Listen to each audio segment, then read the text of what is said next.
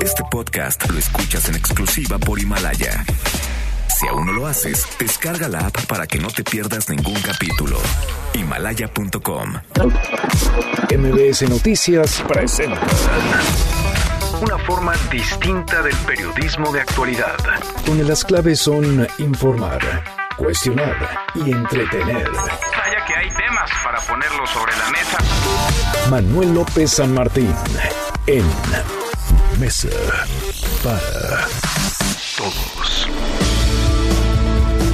Martes, martes, 3 de marzo, la hora en punto movida, muy movida esta tarde, mucha información. Soy Manuel López San Martín. Por acá van a estar como todos los días, como todas las tardes, todas las voces, todas en esta mesa para todos. Coincidencia o cortina de humo. El 9 de marzo, el próximo lunes, saldrán a la venta los cachitos para la rifa del avión presidencial, donde el premio no es el avión presidencial, sino una bolsa de dinero. Es el mismo día del paro nacional de mujeres. Hoy el presidente López Obrador ya se adelantó, compró, tiene en su bolsa ya el primer cachito. Si se lo gana, si se lleva el premio, ¿qué hará con él? Lo dijo en la mañanera, ahora lo platicamos. Hablaremos también del coronavirus, los casos que se mantienen confirmados en nuestro país, 5 hasta ahora, más 21 casos sospechosos. Anoche, por cierto, el Instituto Nacional de Enfermedades Respiratorias dio de alta al primer paciente recuperado y hoy es el supermartes electoral para los demócratas en los Estados Unidos. Hoy podríamos saber, o por lo menos tener una sospecha ya muy clara de quién se enfrentará en la elección presidencial de noviembre próximo a Donald Trump. Mucho que poner sobre la mesa esta tarde. Arrancamos con las voces y las historias de hoy. Las voces de hoy. Andrés Manuel López Obrador, presidente de México. no va a haber impunidad, sea quien sea. Se acaba aquello de que no se puede tocar al intocable. Vamos a pedirle a la Secretaría de Medio Ambiente que haga la investigación y también a la Secretaría de la Función Pública. Ernesto Prieto, director general de la Lotería Nacional para la Asistencia Pública. Ya se elaboraron 6 millones de cachitos con un costo de 500 pesos cada uno. Son 20 millones, 100 premios de 20 millones. Se inició la distribución por toda la República Mexicana de estos cachitos. Laura Rojas, presidenta de la mesa directiva de la Cámara de Diputados. La Cámara de Diputados ha decidido declarar todo el mes de marzo como el mes de las mujeres y de las niñas, con el lema Igualdad para vivir con paz y justicia. Hugo López Gatel, subsecretario de Salud. Tenemos un progreso importante con eh, los medicamentos oncológicos. Hemos continuado en esta misión de rescate en donde el gobierno federal entró a cubrir la insuficiencia de un proveedor privado que es monopólico, pero nosotros estamos respaldando el abastecimiento de los medicamentos oncológicos. Son las voces de quienes hacen la noticia, los temas que están sobre la mesa y estas las imperdibles de hoy le entramos a la información. La venta de cachitos para el avión presidencial, donde el premio no es el avión, va a iniciar el próximo lunes. El lunes 9 de marzo es el mismo día del paro nacional de mujeres. López Obrador se adelantó, compró ya el primer boleto, 500 pesos. Informar que si me saco el premio de 20 millones va a ser para becas, lo voy a entregar. La mayoría de los estudiantes de preparatoria ya tienen su beca y hay 300 mil estudiantes de familias de escasos recursos económicos que están estudiando en el nivel superior, 300 mil que tienen también beca de 2.400 pesos. Los 20 millones serían para eso, porque aunque son puros ceros, en una de esas me saco la lotería. Coincidencia, cortina de humo, oportunismo que los cachitos comiencen a venderse el mismo día, exactamente el mismo día en que hay paro nacional de mujeres el próximo lunes. Ahora lo platicamos a detalle. Javier May se queda. López Obrador no le aceptó la renuncia al coordinador del programa Sembrando Vida. El presidente dijo que echará bajo el decreto de la Secretaría del Bienestar que encabeza María Luisa Albores que le quitaba atribuciones de operación al programa. Bueno, más del fuego amigo y de la grilla dentro del gobierno, la Semarnat y la Secretaría de la Función Pública van a investigar a Alfonso Romo, el jefe de la oficina de la presidencia. Esto tras darse a conocer que una de sus empresas habría provocado un daño ecológico a cenotes en Yucatán y se habría adueñado del agua de la zona. Es la voz del presidente López Obrador.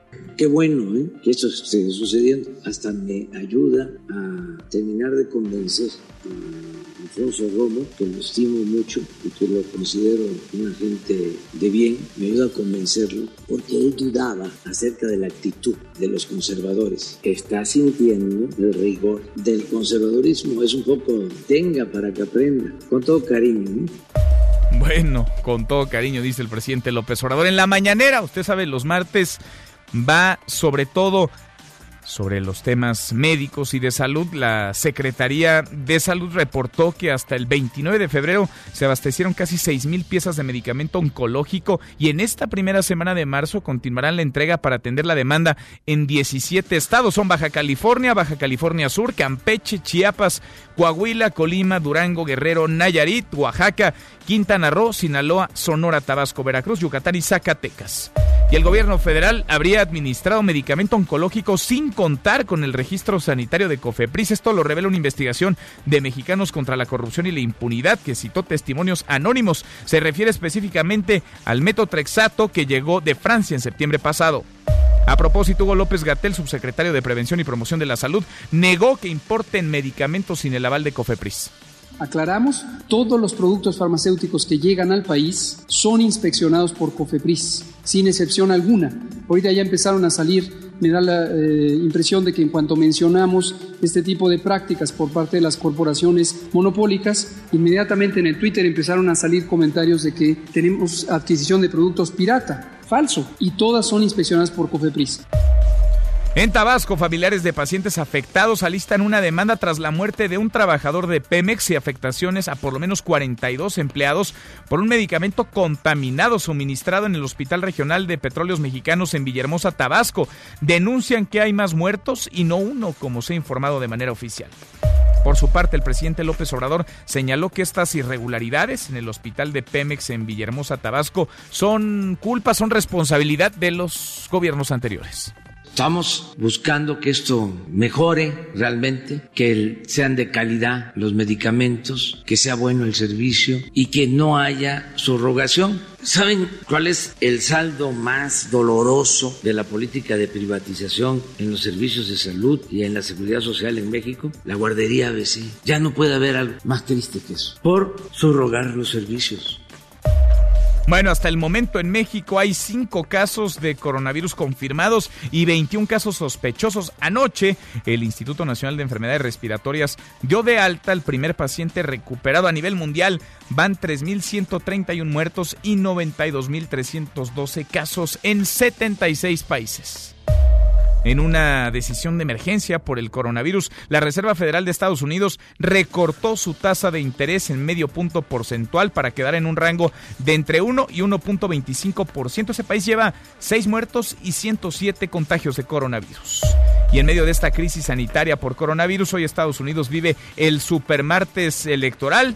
Los demócratas salen a elegir en 14 estados las elecciones primarias eh, entre los estados más importantes que hoy saldrán, California llama la atención.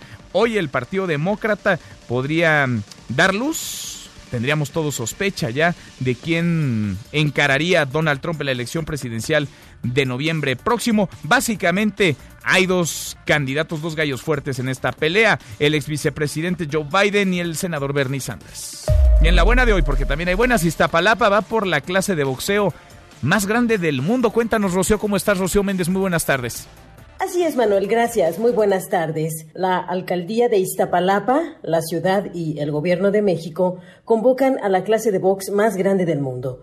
El próximo sábado 14 de marzo, a las 8 de la mañana, la cita es en el Zócalo para superar el récord Guinness que hoy encabeza Rusia por haber llenado de pugilistas la Plaza Roja de Moscú en 2017. Escuchemos a Jesús Ramírez, el vocero de la presidencia. Más que romper un récord, se trata de romper la violencia y el aislamiento que nos coloca la violencia a cada uno de nosotros y mandar un mensaje La unidad es lo que nos da la capacidad de poder contrarrestar esta situación de inseguridad, de violencia contra las mujeres, de violencia contra los jóvenes. La clase más grande de Vox será también la clase más grande de ciudadanía, la clase más grande en favor de la paz. Esta clase será impartida por el campeón Julio César Chávez, Silvia La Chiva y Mariana La Barbie Juárez, quien convoca sobre todo a la participación de las mujeres. Es la información al momento. Ya no sé qué hacer, no sé con cuál quedarme. Todas saben en la cama maltratarme. Me tienen bien, de sexo me tienen bien. Estoy enamorado de cuatro, baby. Siempre me Mi querido Millay José Luis Guzmán, estoy sorprendido este día. No solamente porque estamos escuchando a Maluma, sino porque entras bailando a esta cabina. ¿Cómo te va, Millay? Vengo, entro perreando. Entras perreando, sí. Esta canción se llama Four Babies o Cuatro Babies. Un clásico, entre comillas, de un género que es el reggaeton. Sí. Este género no saben todavía bien dónde nació, es como las enfermedades. Entonces están viendo si fue en Puerto Rico o en Panamá. Pero vaya que se ha extendido, ¿eh? A finales de este los sí es 80. una epidemia. Y todo esto viene a cuento por la propuesta de un senador de Morena, precisamente Salomón Jara, Sí. quien dice que em, debería de prohibirse el reggaeton De plano. de plano. Eh, pero eh, es una música que es muy popular y básicamente ha sido muy cuestionada por el lenguaje que maneja. Eh, podemos decir que el reggaetón tiene dos vertientes, una que es urbana, política y social, que eh, hereda mucho del hip hop norteamericano en esta de temática de las minorías, y otro que se de- considera erótico y sensual, que es el que se utiliza más en las pistas de baile, que ha alcanzado mayores éxitos con insignes representantes como Bad Bunny, y el mismísimo Maluma y otros más. Oye, sensual, erótico, por llamarlo de alguna forma, porque hay letras que de plano llaman o hacen alusión a la violencia. hacia El problema mujeres. es en esta segunda vertiente, el segundo género, que hace, cosifica a las mujeres, Sí. de acuerdo a, a den- a, digamos, a denuncias de las propias mujeres, de asociaciones feministas, y que incluso lo preocupante es que el mensaje, porque esto lo bailan hasta niños, Sí. no se ha comprendido cabalmente. El problema, y aquí es donde va a entrar el debate, es ¿se debe o no se debe prohibir el, rebe- el reggaetón pese a la difusión de estos mensajes que no son considerados como positivos? Yo creo que habría que entrar en un este el debate es muy sano, Sí. pero que también este habría que valorarse que bueno, la violencia contra las mujeres no se detiene con una canción No. o no o no se genera por un género musical, pero estaría muy interesante de verdad analizar la importancia del, del reggaetón, que de hecho es el ritmo latino más popular. Si tú ves el último espectáculo del Super Bowl, Bueno, ahí estuvieron Eh. Jennifer López y eh, Shakira, pero ahí estuvo Bad Bunny y algún otro reggaetonero. Y el endiosamiento, el endos, bueno, hacer los dioses a estos cantantes. El estos endiosamiento. endiosia- endiosia- En eso. Ajá. Ok, ahí este puede convertirse en algo peligroso porque muchos hombres y a muchas mujeres consideran normal lo que Claro. cantan las canciones de... Porque no nada más es la letra, son los videos, ¿eh? Híjole, los videos cosifican, por decirlo menos, a las mujeres. Son una violencia que en estos tiempos se vuelve una línea muy delgada entre una letra, un dicho, palabras y hechos, acciones que se están registrando en México y en el mundo. Y bueno, también hay, hay que decir a favor de, de este del reggaetón, si se puede, que hay géneros como el rock que, que incluso habían sido profundamente misóginos. Hace poco estaba escuchando una recopilación de los Rolling Stones, por ejemplo. Hay una canción que si la escuchas ahora es políticamente incorrectísima, se llama Bitch, Sí. por ejemplo.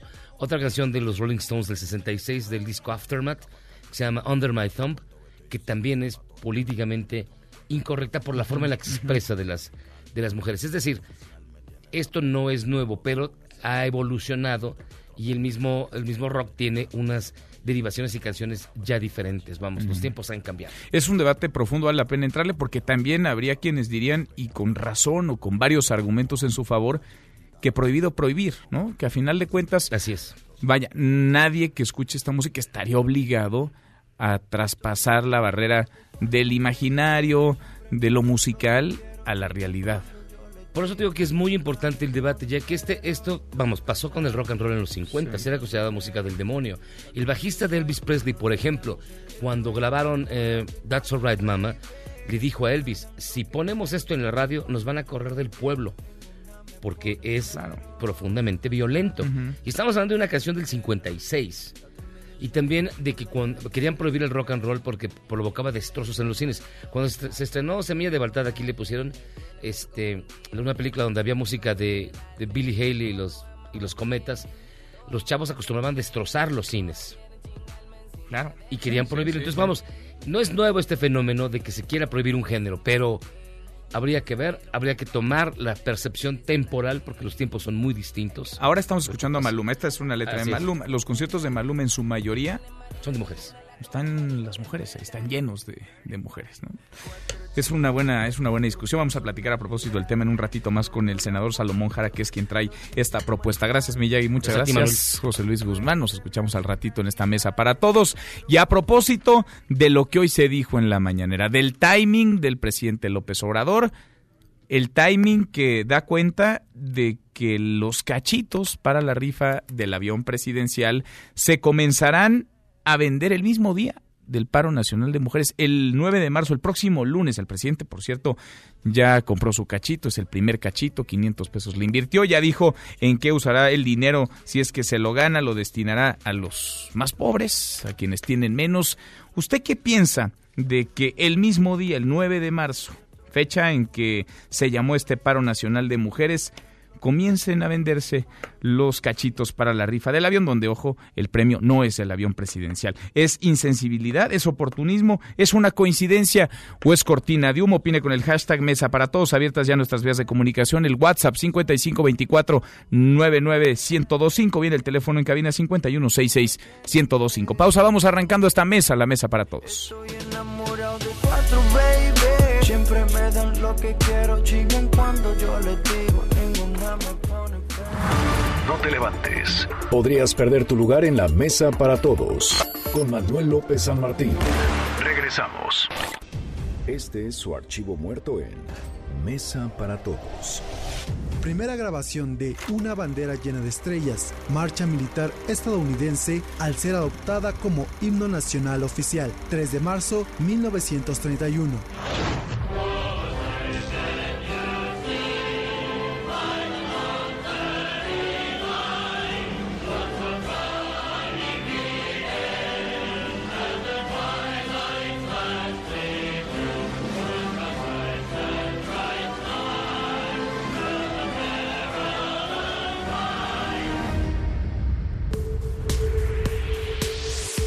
Seguimos, volvemos a esta mesa, la mesa para todos. Es una cortina de humo, es coincidencia. La venta de cachitos para el avión presidencial, donde el premio no es el avión, sino una bolsa de dos mil millones de pesos que se repartirá entre 100 ganadores, ganadoras, de a 20 millones de pesos por cachito ganador. Saldrá, saldrá esta venta el mismo día del paro nacional. Comenzará el lunes 9 de marzo. Rocío Méndez, de eso se habló hoy en la mañanera, entre otras varias cosas, pero este fue uno de los temas principales. ¿Cómo estás, Rocío? ¿Qué tal, Manuel? Lo primero que observamos esta mañana fue la compra del presidente Andrés Manuel López Obrador del primer cachito de 6 millones de boletos de la Lotería Nacional en este sorteo especial, 235 relativo al avión presidencial. Son 100 premios de 20 millones de pesos cada uno y se va a celebrar el 15 de septiembre de este 2020, pero sí, la venta arranca en una semana. Vamos a escuchar. Informar que si me saco el premio de 20 millones va a ser para becas, lo voy a entregar. La mayoría de los estudiantes de preparatoria ya tienen su beca y hay 300 mil estudiantes de familias de escasos recursos económicos que están estudiando en el nivel superior, 300 mil que tienen también beca de 2.400 pesos. Los 20 millones serían para eso, porque aunque son puros ceros, en una de esas me saco la lotería. Ernesto Prieto, titular de la Lotería Nacional, subrayó que con un billete el ganador podrá obtener 20 millones de pesos. Escuchemos. Ya se elaboraron 6 millones de cachitos con un costo de 500 pesos cada uno. Son 20 millones, 100 premios de 20 millones. Se inició la distribución por toda la República Mexicana de estos cachitos alusivos al avión presidencial. Los números van a ser del 7 ceros al 5 millones 999 mil y con un billete la gente puede ganar hasta 20 millones de pesos. Se detalló, Manuel, que el avión presidencial regresará de California a la Ciudad de México una vez que sea certificado y que la Boeing termine con su trabajo de mantenimiento en la rehabilitación del Aeropuerto Internacional de la Ciudad de México. El hangar presidencial será una nueva sala, pero mientras albergará esta nave. Es el reporte al momento. Bueno, tiene ya entonces el primer cachito el presidente López Obrador, en lo que para no pocos es una cortina de humo, porque es demasiada coincidencia que los eh, cachitos, los boletos para esta rifa comiencen a venderse el mismo 9 de marzo, cuando ha sido convocado un paro nacional de mujeres. Gracias, Rocío. Hasta pronto. Hasta muy pronto, muy buenas tardes. En Mesa para Todos, Ezra Shabot. Y vuelve el tema del avión presidencial, vuelve luego de que ayer se publicaran varias encuestas. Vaya, el presidente López Obrador mantiene índices de aprobación superiores al 50%, pero la tendencia a la caída es visible, es notable. Ezra Shabot, querido Ezra, ¿cómo te va? Muy buenas tardes. Hola, buenas tardes, don López San Martín. Pues sí, la verdad es que este intento del presidente ahora de pues utilizar otra vez el tema del avión, del avión que no se rifa, pero que de todas maneras hay una rifa, pues parecería ser que está ligado a no sé, que alguien le dijo que esto es muy popular y que si lo lanzan el próximo lunes, pues van, el, el, el, el, lunes 8, pues esto le va a generar, el lunes 9 más bien, esto le va a generar pues un ambiente pues, lo propicio como para poder echar a andar otra narrativa distinta. Me parece que pues hacerlo específicamente el día en que se realiza el paro nacional de mujeres es un error un error básicamente pues en lo más pragmático un error de comunicación Manuel porque eh, a lo que te va a suceder simplemente es que esta este tipo de mensajes terminan chocando con algo que es enormemente popular. Normalmente los políticos lo que hacen es montarse en lo popular más allá de que sea válido o no. Cuando pues hay una cresta que está ahí moviéndose se suben que si hay campeonato de fútbol entonces todos se ponen la camiseta de la de la selección mexicana o que si eh, gana gana el, el, campeonato de box cualquier mexicano en donde sea entonces tiene que aparecer el presidente junto con él y la y, y, y todo el, el aparato digamos publicitario alrededor del nuevo campeón con la corona lo cierto es que ahora pues estamos ante una situación en donde se quiere fijar agenda en un momento en donde todas, absolutamente todas las encuestas, lo que le están diciendo es básicamente que ya hay una inflexión, una tendencia hacia la baja producida fundamentalmente por dos factores. Uno, porque, bueno, pues hemos visto que el no crecimiento económico empieza a impactar, a impactar, y dos, porque sus propios programas asistencialistas que debieron haber servido por lo menos para que sectores de bajos niveles tuviesen o recibiesen ese tipo de apoyos, no lo están recibiendo, Manuel. Por eso es, esa es la explicación de lo que sucedió allá en Tabasco o lo que sucede en determinadas zonas.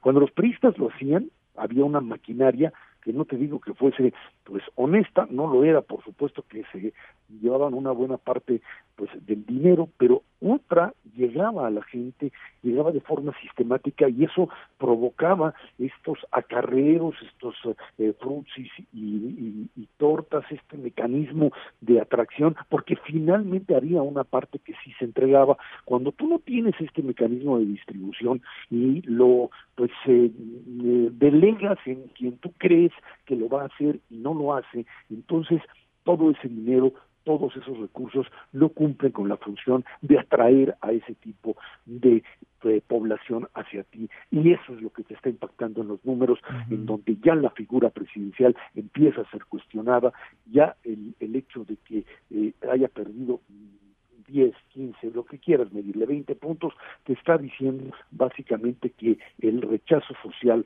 empieza a manifestarse por cuestiones prácticas y no necesariamente puede ser mitigado esto por un presidente carismático que empieza a perder parte de esa fuerza perder un capital político otra vez, como le había pasado a Vicente Fox, perderlo en nada, básicamente sin conseguir nada al respecto y eso creo que es lo más grave del asunto. Mal harían Ezra en el equipo del presidente no leer estas señales porque están más que claras, no es una ni dos, todas las encuestas, unas más, otras menos, pero registran una caída en la aprobación del presidente López Obrador. ¿Tú crees que acusen de recibido van a seguir por la misma ruta?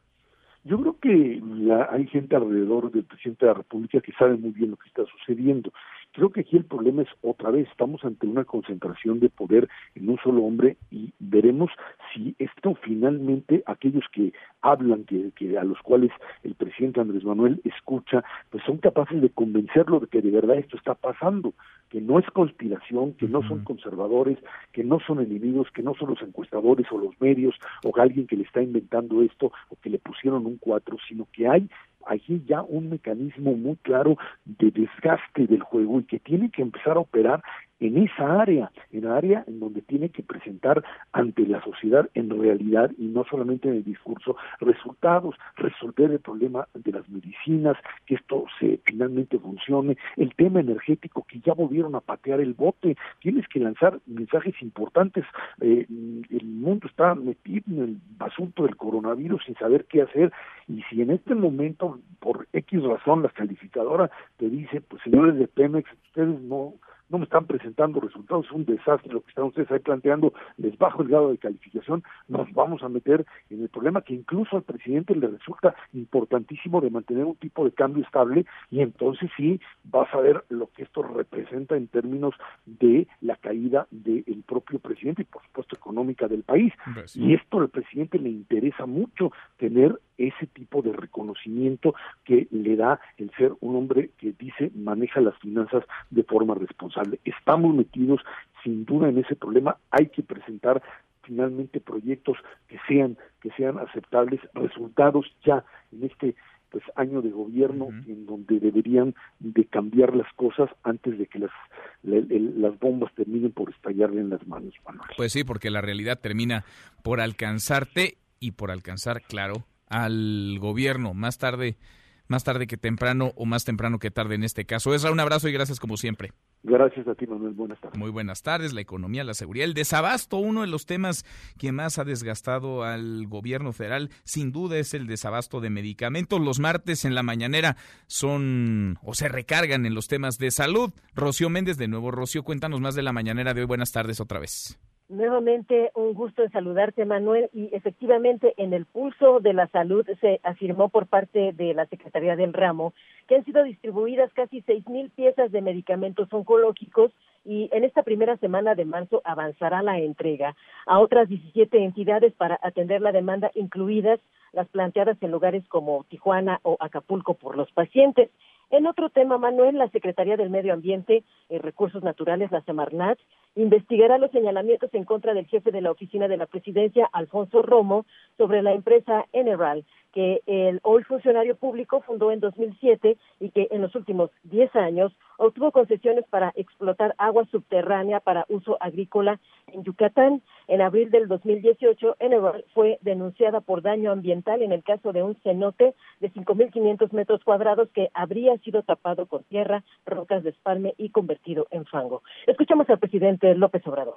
No va a haber impunidad, sea quien sea se acaba aquello de que no se puede tocar al intocable. Vamos a pedirle a la Secretaría de Medio Ambiente que haga la investigación y también a la Secretaría de la Función Pública. Qué bueno ¿eh? que esto esté sucediendo. Hasta me ayuda a terminar de convencer a Alfonso Romo, que lo estimo mucho y que lo considero un agente de bien, me ayuda a convencerlo, porque él dudaba acerca de la actitud de los conservadores. Está sintiendo el rigor del conservadurismo, es un poco tenga para que aprenda, con todo cariño, ¿no?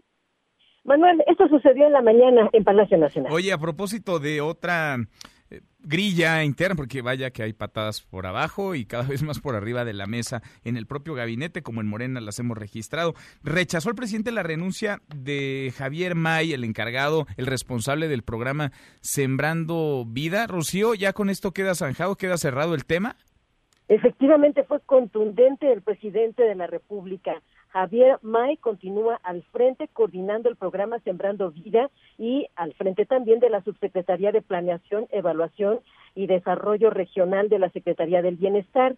El presidente Andrés Manuel López Obrador hizo estos señalamientos después de que explicó que May no fue notificado sobre el decreto y, por cierto, él tampoco, como primer mandatario, que se publicó el pasado viernes en el diario oficial de la Federación, donde la titular de la dependencia, María Luisa Albores, abrogó las funciones de May al frente de Sembrando Vida. El primer mandatario enfatizó que esta decisión se va a revertir. Vamos a escucharlo.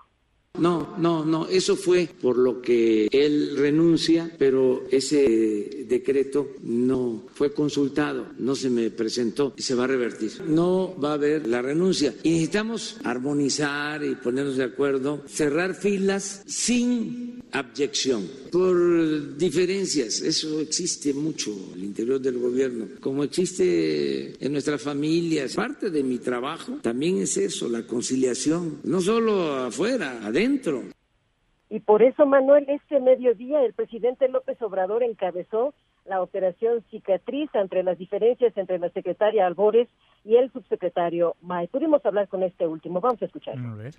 Pues es eh, el trabajo de muchos años, yo conozco, llevamos 30 años trabajando juntos y pues él nos dio un encargo y, lo hemos desempeñado con lealtad y con honestidad. tenemos diferentes ¿no? formas, métodos de trabajo y bueno, pues es normal, ¿no? Estamos restituir la relación con la secretaria? Yo creo que sí, digo, no es un asunto personal, es un asunto de trabajo, más allá de las diferencias que puedan haber, pues está un proyecto de nación, que es un proyecto que, que coincidimos y que pues este el presidente a los dos nos dio la confianza. Manuel, estas son las historias aquí en Palacio Nacional. Pues así las grillas y las broncas. Gracias, muchas gracias, Rocío. Hasta pronto, Hasta muy pronto. Y el jalón de orejas también para la secretaria del Bienestar, para María Luisa Albores, luego de que le quitara atribuciones de operación al programa Sembrando Vida y ahora el presidente se la regresara a Javier May, no le acepta la renuncia. Es la primera vez que escucho al presidente López Obrador reconocer, vaya, lo que es obvio en ese equipo y en otros, las diferencias dentro del gobierno. El asunto es que en ocasiones las diferencias pues se mantienen en bajo perfil, la ropa sucia se lava en casa y no salen, como en esta ocasión, no salen de las puertas de las oficinas de gobierno. Cruzamos la media ya la hora con 32 pausa y volvemos con un resumen de lo más importante del día. Esta mesa, la mesa para todos. No te levantes. Podrías perder tu lugar en la mesa para todos. Con Manuel López San Martín. Regresamos.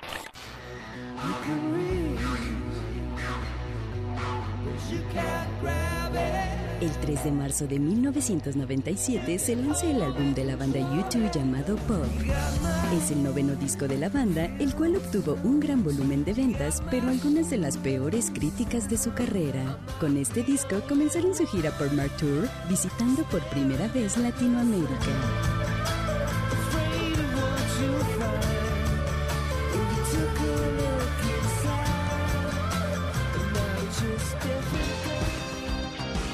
Seguimos, volvemos a esta mesa, la mesa para todos. Cruzamos la media ya la hora con 34. Vamos con un resumen de lo más importante del día. Resumen nacional.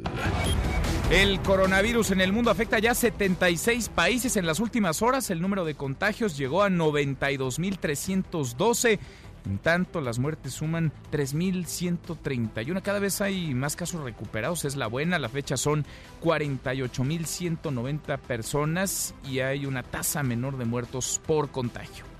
En México ayer por la noche fue dado de alta el primer paciente enfermo de coronavirus. Ernestina Álvarez, cuéntanos Ernestina, ¿cómo estás? Buenas tardes. Manuel, buenas tardes para ti, para los amigos del auditorio. Te informo que de los cinco casos confirmados de coronavirus en el país, dos se localizan en la Ciudad de México y están cumpliendo sus 14 días de aislamiento en sus domicilios y hasta el momento sus síntomas son leves.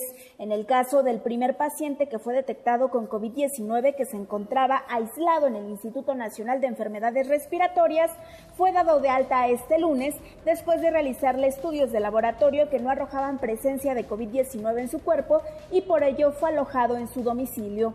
De los 21 casos que están analizando por ser sospechosos de COVID-19, 5 se localizan en la capital y tienen síntomas leves de enfermedad respiratoria.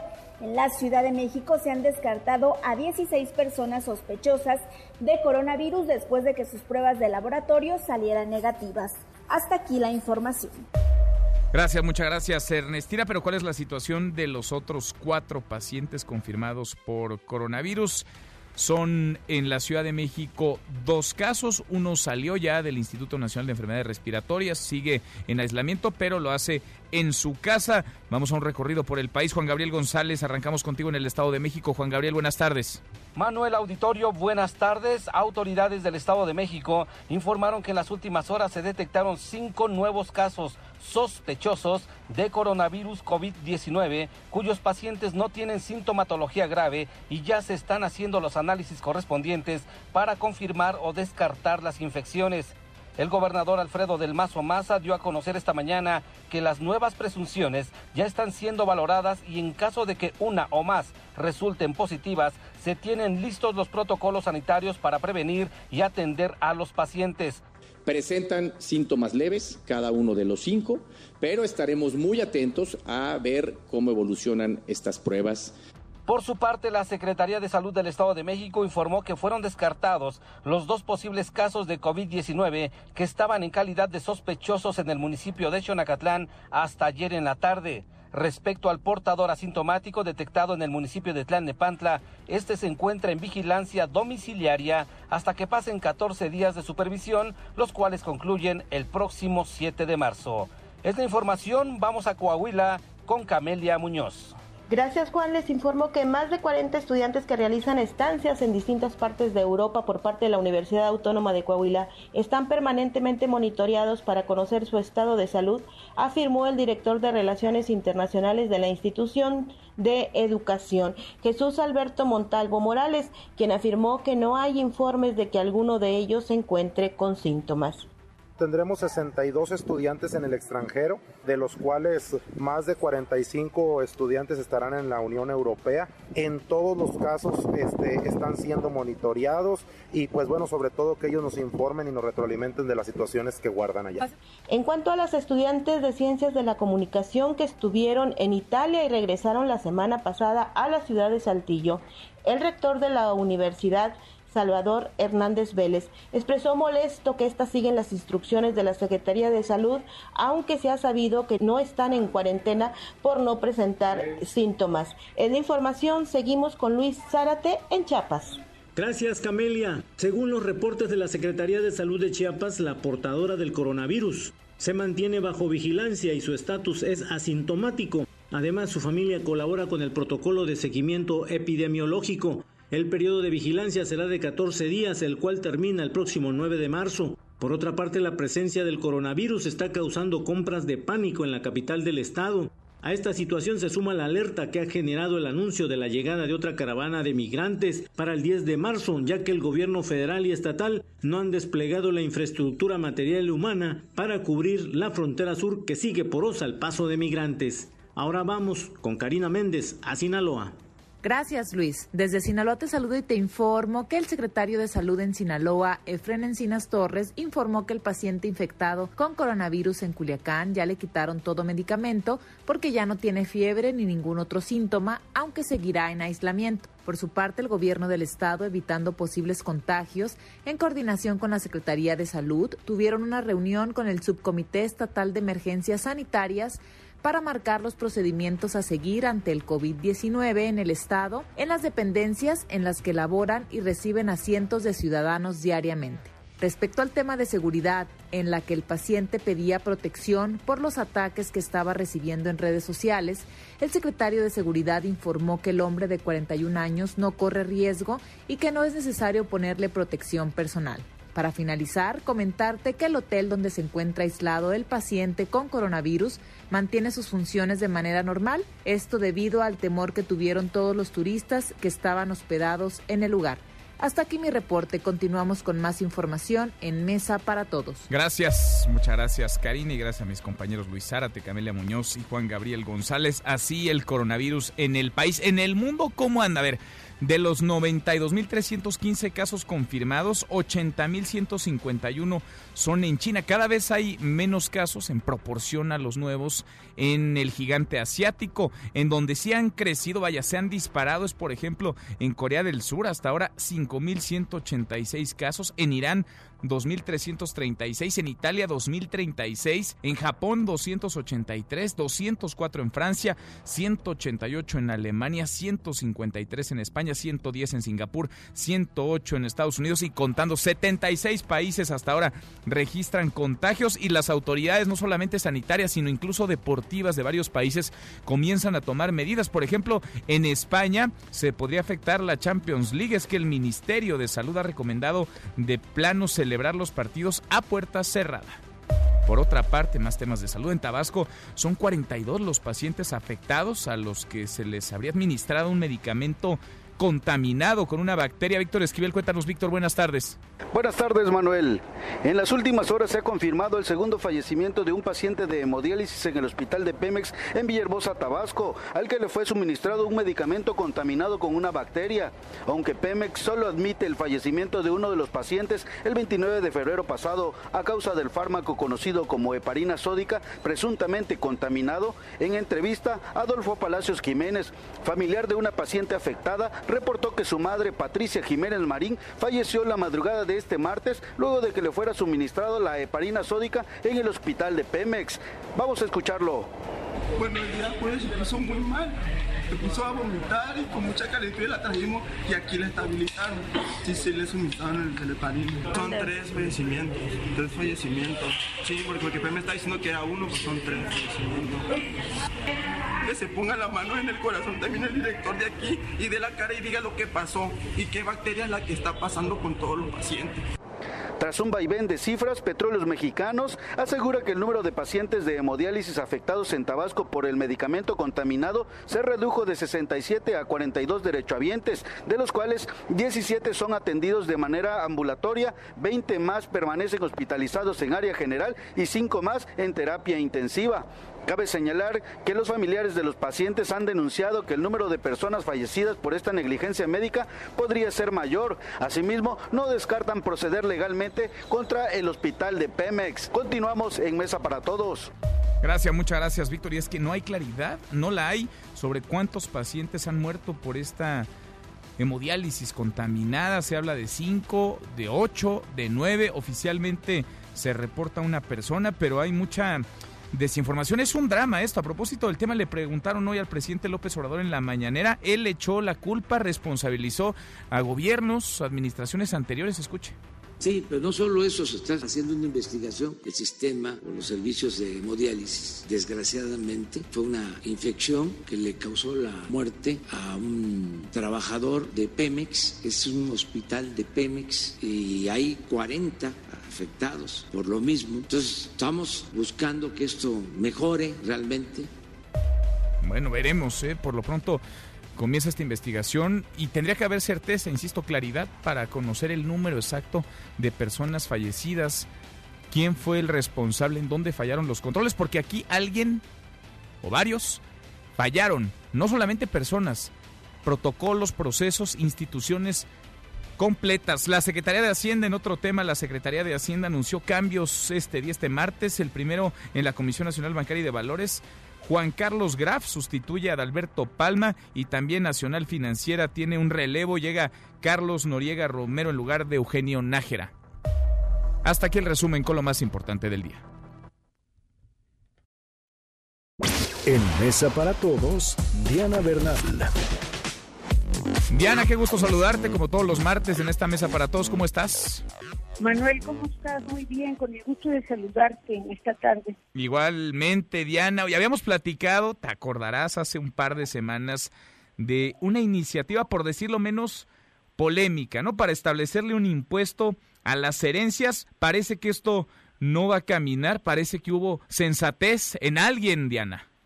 Sí, este, Manuel, qué bueno que tocamos el tema porque efectivamente, como lo pude platicar contigo y como le consta a nuestro auditorio, en la agenda legislativa de Morena para este periodo de sesiones sí venía el impuesto a las herencias, que siempre ha sido un tema de las izquierdas, porque se considera que a través de un impuesto a la herencia logras una mejor distribución de la riqueza.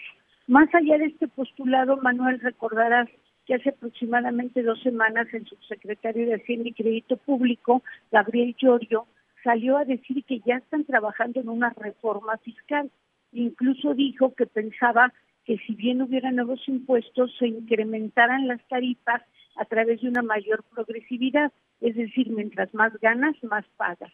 Yo creo que ante este anuncio oficial que hizo el, el subsecretario de Hacienda, anunciando que será en este año cuando se haga esa reforma, fue por eso que el grupo parlamentario de Morena, en este caso por, a través de la voz de su coordinador, el senador Ricardo Monreal, pues decidió retirar esta propuesta. Es que, vaya, lo habíamos platicado, Diana, era un sinsentido. Parecía más bien la desesperación y las ganas de sacar dinero de donde se pudiera que algo lógico, ¿no? Claro, pero sí hay que estar atentos, Manuel, porque en lo que anunció el subsecretario de que pague más quien más gana, eso ya es ahorita, ¿no? Las tarifas de impuestos sobre la renta van desde muy bajas hasta, digamos, 10% cuando ganas 10, 12 mil pesos, hasta 34% cuando ganas como 65 mil al mes. Y las tarifas para las empresas es de 30%.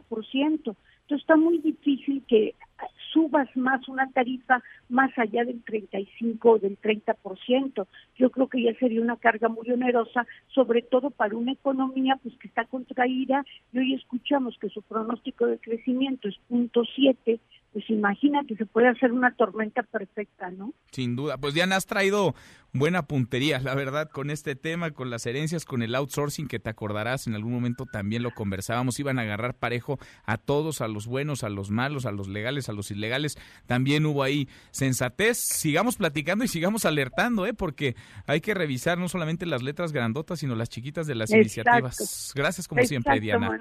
Un abrazo, gracias, Manuel. Otro de vuelta. Muy buenas tardes, Diana Bernal, ladrón de Guevara. Pausa y volvemos. Hay más en esta mesa, la mesa para todos.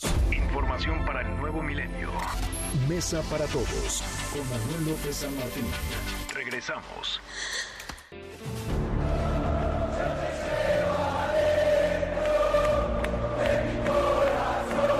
Cruz Azul, América, Pumas y Chivas, orden en el caos. Por primera ocasión en seis años, los cuatro grandes de la Liga MX están ubicados en zona de liguilla.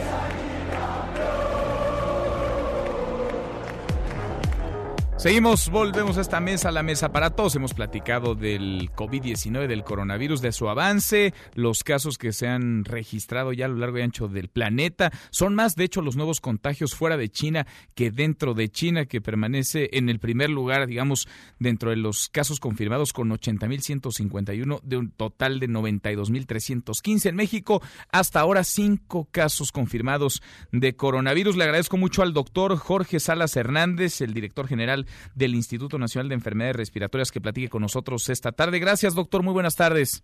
Hola, buenas tardes, con gusto. Gracias por platicar con nosotros. ¿Dieron de alta ya al primer caso, al primer paciente contagiado de COVID-19 en nuestro país? Sí, ya, afortunadamente, desde el día de ayer ya el paciente está en su domicilio en buenas condiciones generales. Eh, después de haber permanecido en realidad pocos días, estuvo tres días aquí en el, en el instituto. ¿Cuál es el proceso, doctor? Si nos puede ayudar a entender a todos, ¿cuál es el proceso primero de detección, las pruebas que se realizan, los cuidados que se siguen hasta dar de alta al paciente y qué sigue para el paciente en este caso? Bueno, el, el, proceso es como en, muchas consultas. El, el paciente acude, eh, ya sea, e, este, en este caso fue de manera espontánea, podría ser referido de algún otro lado, y, lo que pase sea una consulta.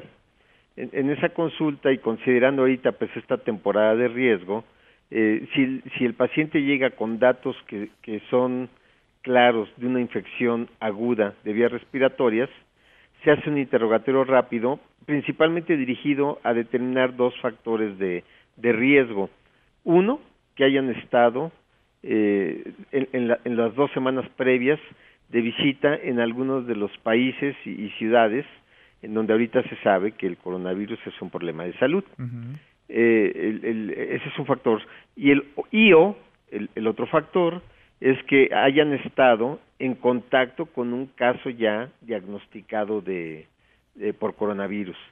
Si estuvieron de visita o estuvieron en contacto con un caso confirmado y tienen síntomas respiratorios agudos de, que sugieren una infección, entonces ya el siguiente paso, e, e, ese es un caso sospechoso técnicamente, y entonces el siguiente paso es tomar algunos eh, exámenes de, laboratorio y específicamente una muestra que es eh, un hisopado eh, nasal, es, es, un raspado con un hisopo en la parte profunda de la nariz, en donde se obtienen secreción, moco de esa zona, y, esa muestra se manda al laboratorio de microbiología a analizar para determinar a través de, diferentes equipos si, si hay presencia del virus o no. Si no hay presencia del virus, obviamente se descarta y entonces puede ser una infección por otras razones, se trata y se va el paciente a su casa.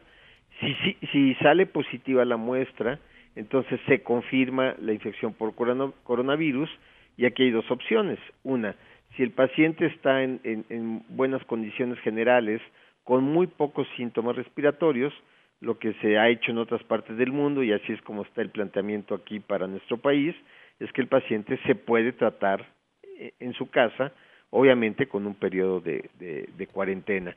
Si el paciente ya, ya confirmado tiene datos de, de complicación, como puede ser una dificultad para respirar, o que en la radiografía se demuestre que tiene una neumonía, entonces esos, esos pacientes van a ser candidatos a hospitalizarse.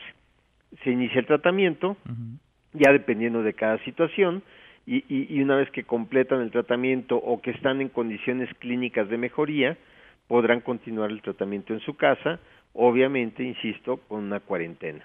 Es el caso de este paciente que fue dado ayer por la noche. Así es, nada más eh, aquí cabe eh, precisar que él nunca estuvo en condiciones de gravedad, nunca estuvo en peligro su vida, en realidad se presentó con síntomas respiratorios muy leves, pero por el, el, hecho de haber estado en, en Italia e iniciar con síntomas respiratorios agudos, ahí se sospechó, se confió en la prueba y como era el primer caso, pues sí, nosotros y el paciente estuvo de acuerdo, eh, necesitamos tener la seguridad de tener un control absoluto, vigilar unas cuantas horas, 72 horas la evolución de, su enfermedad, sus condiciones generales, eh, pues para tener más seguridad de que en este primer caso este, teníamos el control y, y, el, y, el, poder establecer bien los protocolos de seguimiento de este caso. Así fue, eh, eh, sus síntomas respiratorios se quitaron prácticamente al otro día estaba ya sin síntomas y ya el día de ayer que se repite la prueba sale técnicamente negativa, eh, sin presencia de virus, y entonces el paciente pudo irse ya a su casa. ¿Con qué están tratando, doctor, el COVID-19? Sabemos que no hay como tal un medicamento, un tratamiento para hacerle frente a este coronavirus. ¿Con qué lo están tratando ustedes en el Instituto Nacional de Enfermedades Respiratorias? Bueno, ahorita este, insisto, solo es un caso confirmado y el tratamiento fue el, eh, medicamentos para el control de, las, de los síntomas analgésicos prácticamente porque era lo que tenía dolor en varias partes, se hidrató, eh, manejo para la tos, eh, a través de algunos medicamentos inhalados, y básicamente eso fue el, tratamiento. Ya se están desarrollando en diversas partes del mundo. Aquí mismo en el instituto estamos por iniciar un protocolo con esto que ahora se conoce de, de medicamentos que ya se usan para otras enfermedades como la hidroxicloroquina y probablemente se, se que, se usa para el paludismo y probablemente se empleen otros medicamentos antivirales como los que se, se utilizan en, en VIH-Sida. Pero, digamos, esos son eh, proyectos clínicos que, que se estarán utilizando, en otros países lo están haciendo ya también, pues para tratar de encontrar cuál va a ser el, el mejor esquema de tratamiento para este tipo de pacientes Bien, doctor, estoy, graves. Estoy platicando con Jorge Salas, el doctor Jorge Salas Hernández, el director general del Instituto Nacional de Enfermedades Respiratorias. ¿Tienen más casos confirmados por coronavirus en el INER? No, es el único. No hay. ¿Y casos sospechosos? Pues casos sospechosos, digamos, los más puntuales fueron los que estuvieron directamente en, contacto, en cercanía con el paciente confirmado, eh, todos ellos en, condiciones de, de, salud, o sea, completamente sanos, con prueba viral negativa. Y lo que está llegando ahorita pues es mucha gente con, con eh, síntomas de infección respiratoria aguda, pero que muchos de ellos, la gran mayoría, no tienen criterios de factor de riesgo, esto de haber visitado eh, otro, país o haber estado en contacto con otros eh, casos confirmados, y, y, y, aquellos que llegan a estar así, todos sean, sean este, descartado que tengan infección por coronavirus. Bien, doctor, pues le agradezco mucho estos minutos y si nos permite seguimos platicando. Gracias. Claro que sí, hasta luego. Gracias, muy buenas tardes. El doctor Salas Hernández, el director general del INER, del Instituto Nacional de Enfermedades Respiratorias. Con él cerramos esta primera hora saludando ya a nuestros amigos de Morelia, Michoacán. Ya nos escuchan a través de Radio Ranchito en el 102.5 de FM. Pausa y volvemos con la segunda de esta mesa, la mesa para todos. Información para el nuevo milenio. Mesa para todos con Manuel López San Martín. Regresamos. Paola desapareció el 14 de febrero. Sospechan de su expareja. Como señas particulares, tiene un tatuaje en la espalda alta del lado izquierdo con el dibujo de una corona. Además, le falta el diente frontal superior.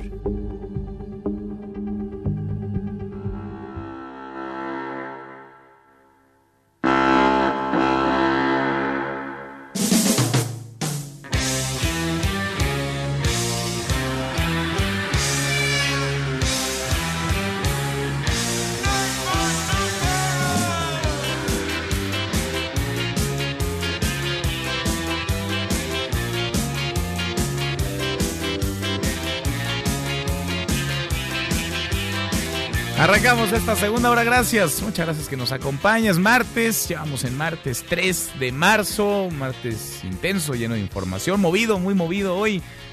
Muy movido. Esta tarde vamos a revisar las redes, cómo se mueven las cosas en Twitter de las redes, esta mesa, la mesa para todos. Caemos en las redes.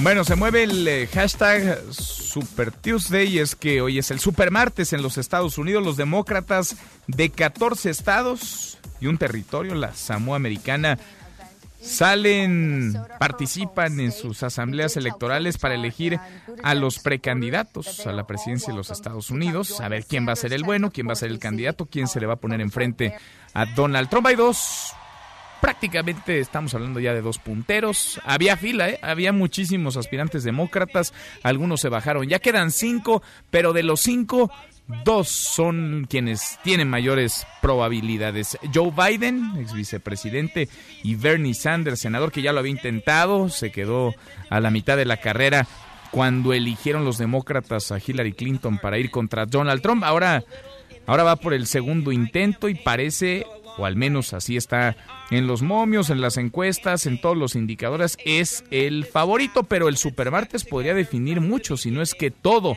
En el Supermartes podríamos tener certeza o al menos sospechas claras de quién estaría en la boleta electoral en noviembre próximo para enfrentarse al presidente Donald Trump. Hashtag avión presidencial se sigue moviendo y es tendencia no solo porque la venta de cachitos para la rifa del avión, donde el premio no es el avión, arrancará el lunes 9, sí, el mismo día del paro nacional de mujeres, sino porque hay muchas reacciones en redes sociales, hay colectivos feministas, mujeres, hombres también, muchísimos, molestos, por decirlo menos, con el timing de esta rifa y del inicio de la venta de cachitos. Es oportunismo, es coincidencia, es una cortina de humo lo que es un hecho es que no es demasiado sensible del gobierno federal que el mismo día en que se hace este llamado a un paro nacional, comience la venta de cachitos para la rifa del avión. Por cierto, el presidente López Obrador compró el primer boleto, compró el primer cachito, nos hace notar a través de redes sociales,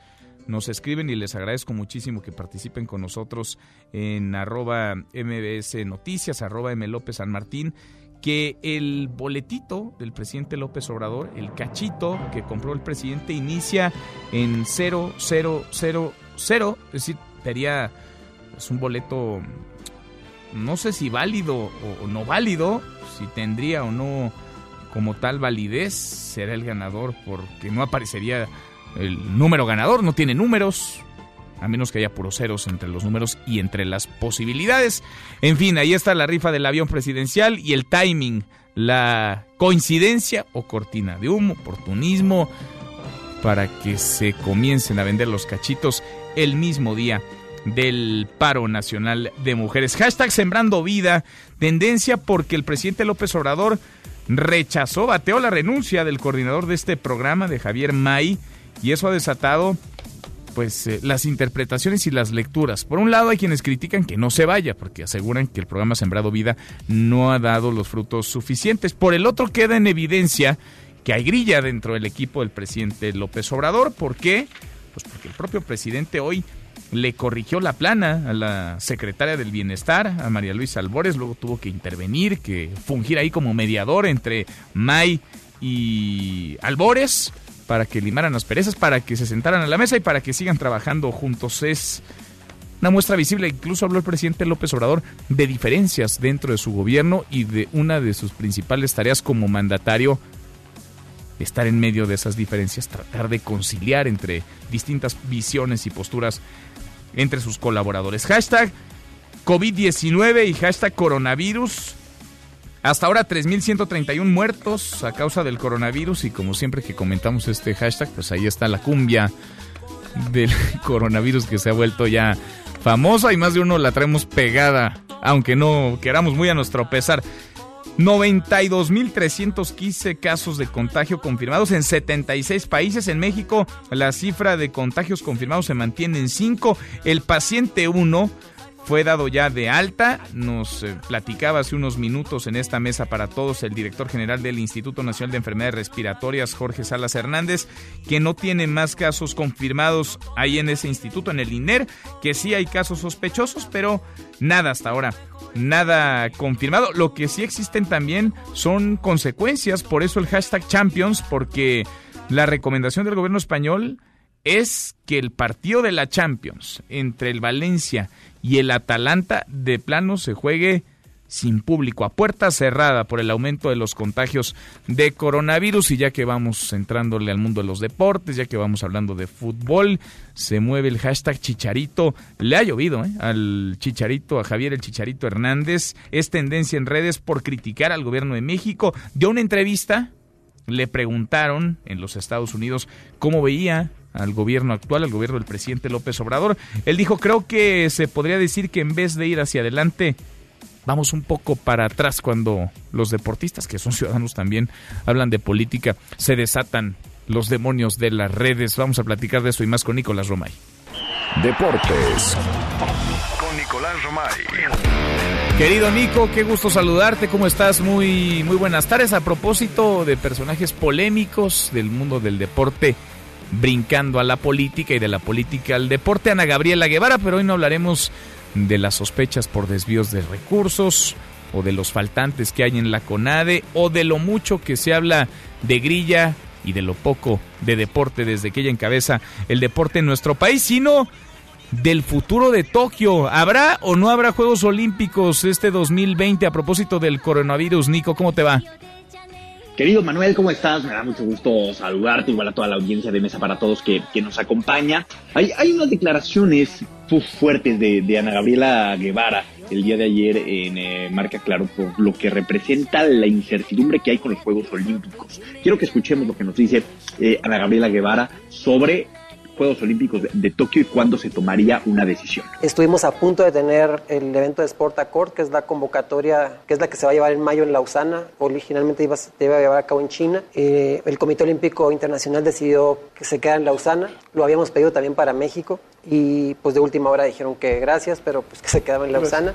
En ese encuentro es que se va a decidir el futuro de Tokio, donde están todas las federaciones, ministros del deporte de todo el mundo y el presidente del Comité Olímpico. Ahí es donde se va a decidir qué pasa con Tokio en mayo. Esas son las palabras de Ana Gabriela Guevara, máxima responsable de, de, CONADE, que en medio de todos los problemas que hay y que sigue habiendo en CONADE, eh, incluso acusaciones de corrupción y tal, entendemos la preocupación que hay por los Juegos Olímpicos de Tokio. Bueno, pues Ana Gabriela Guevara es muy clara, se tomará la decisión en mayo y parece que hay como blanco o negro, ¿no? No hay matices, o sea, se hacen o no se hacen. No, no creo que en mayo haya margen de maniobra para poder decir, oye, se posponen o se cambian de sede, ¿no? Entonces, eso preocupa y preocupa bastante. Sí, pendientes, evidentemente, de esta información, de cómo se va moviendo la cosa, pero por lo pronto hay nervios y hay preocupación por la incertidumbre que generan los Juegos Olímpicos. También entendiendo, Manuel, que si se cancelan los Juegos Olímpicos, creo que va a ser la última cosa de la cual nos tendríamos que preocuparnos. Realmente el mundo estaría viviendo un, tema muy complicado. Entonces, ese sería el menor de nuestros problemas. Sí, sí, sí. Si se cancela es porque pues ya llegamos a un nivel o a un límite difícil, muy difícil por el avance del COVID, del coronavirus, del COVID-19. Bueno, veremos por lo pronto pues están en la tablita, están ahí en la cuerda floja los Juegos Olímpicos de Tokio 2020. Oye Nico, a ver, hemos platicado acá de los varios torneos en donde se miden los equipos mexicanos, torneos de fútbol. Ha ido avanzando cada vez más la MLS, no solamente con base en cañonazos de dinero porque pagan un dineral a los jugadores, sino en la exportación de buenos futbolistas y le están apostando a la infraestructura, van muy ordenados y a eso le sumamos las declaraciones de Rafa Márquez que esboza que la MLS está rebasando o por rebasar a la Liga MX. Nico, ¿cómo lo ves? Exactamente, también Rafael Márquez eh, habló, una leyenda, Manuel, del fútbol mexicano, del fútbol mundial, y ojo a lo que dice sobre la manera en que la MLS está alcanzando la Liga MX. Preocupa y bastante. Vamos a escuchar a Rafa Márquez. Poco a poco yo creo que esta nos va a rebasar. Sabemos que en Estados Unidos hacen las cosas demasiado bien, tienen eh, ligas importantes en diferentes deportes que son las mejores del mundo, entonces ¿por qué no hacerlo también en el fútbol? Son capaces, tienen toda la economía, infraestructura, una mentalidad importante, entonces tienen esa gran organización, el cual quizás nosotros no la tenemos y, seguramente en algún momento nos van a tener que pasar. Que a nivel organización, a, nivel operación, eh, lo tienen muy bien organizado, tienen todo este, como se debe de ser, este, todos respetan sobre todo las reglas. Es lo que nos dice Rafael Márquez Álvarez y, a mí lo que me asusta es cómo lo normaliza, ¿no? Cómo nos va a alcanzar la MLS. Está haciendo las cosas bien la MLS y nosotros hemos dejado de hacer las cosas y sobre todo cómo pone el dedo en la llaga de decir algo que se hace en Estados Unidos es respetar las reglas. Y en México no estamos acostumbrados a, eso. Los dueños del fútbol mexicano no están acostumbrados a respetar las reglas. Aquí cada quien las cambia a su conveniencia. Y eso pues no ayuda a tener un mejor fútbol. Entonces es importante lo que dice Rafael Márquez. Te mando un abrazo, Manuel. Los esperamos 3 de la tarde, marca claro, por MBS Radio. Acabando tu programa, aquí estamos con todos los deportes. Otro abrazo, de vuelta hasta Madrid. Ya está en España Nicolás Romay. Los escuchamos al ratito a las 3 de la tarde. Pausa antes, una vuelta por el mundo de la mano de mi tocayo Manuel Marín. Y volvemos. Hay más en esta mesa, la mesa para todos. Internacional. Este martes será fundamental para el Partido Demócrata, pues en 14 estados de la Unión Americana se llevarán a cabo las elecciones primarias para elegir al candidato presidencial que se enfrentará a Donald Trump en noviembre próximo. Pero a todo esto, ¿quiénes son los precandidatos? Y más importante aún, ¿tienen lo necesario para hacer frente a Donald Trump? Quizás el candidato demócrata más polémico es Bernie Sanders, el senador de izquierda que se ha declarado abiertamente como socialista y quien ha defendido dictaduras como la de Fidel Castro en Cuba. Hoy su apoyo principal lo tiene entre jóvenes de la clase trabajadora, aunque el estigma que tienen los estadounidenses sobre el socialismo le afectará de manera importante. El segundo candidato favorito es el ex vicepresidente Joe Biden, quien fue la manzana de la discordia durante el juicio político contra el presidente Donald Trump. Este pidió ayuda al presidente de Ucrania para investigar cualquier nexo de la familia Biden con empresas locales. Al final el presidente fue exonerado y Joe Biden quedó como un político corrupto ante los ojos de muchos estadounidenses. Te levantes. Podrías perder tu lugar en la mesa para todos. Con Manuel López San Martín. Regresamos. Y aquí no puedo dejar de manifestar. El Papa, enfermo desde hace días, da negativo por coronavirus. La prensa italiana revela que el Papa Francisco, quien debido a un resfriado ha cancelado varios actos de su agenda oficial, fue sometido a una prueba de coronavirus y dio negativo.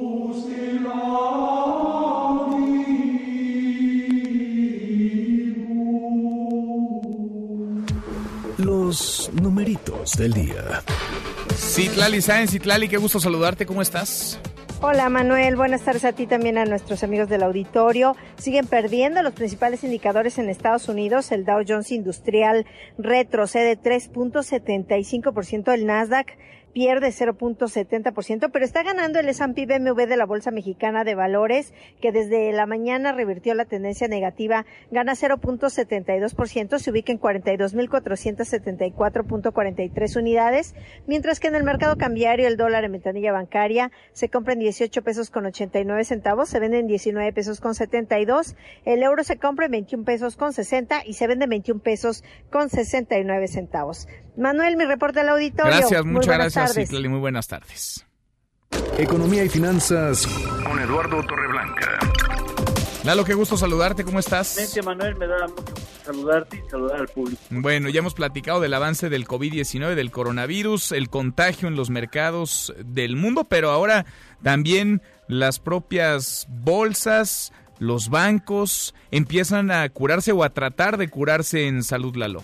Sí, eh, hoy eh, por la mañana se desarrolló una reunión telefónica entre responsables de políticas monetarias y hacendarias de varias naciones del mundo, de las naciones con mayor importancia en materia económico-financiera en el escenario global, y de ello deriva una decisión autónoma de la Fed en el sentido de que pues eh, va a bajar, ya decidió la rebaja extraordinaria en 50 puntos bases, esto es medio punto porcentual de la tasa de referencia, la tasa que priva en los préstamos que realiza el Banco Central con los bancos comerciales.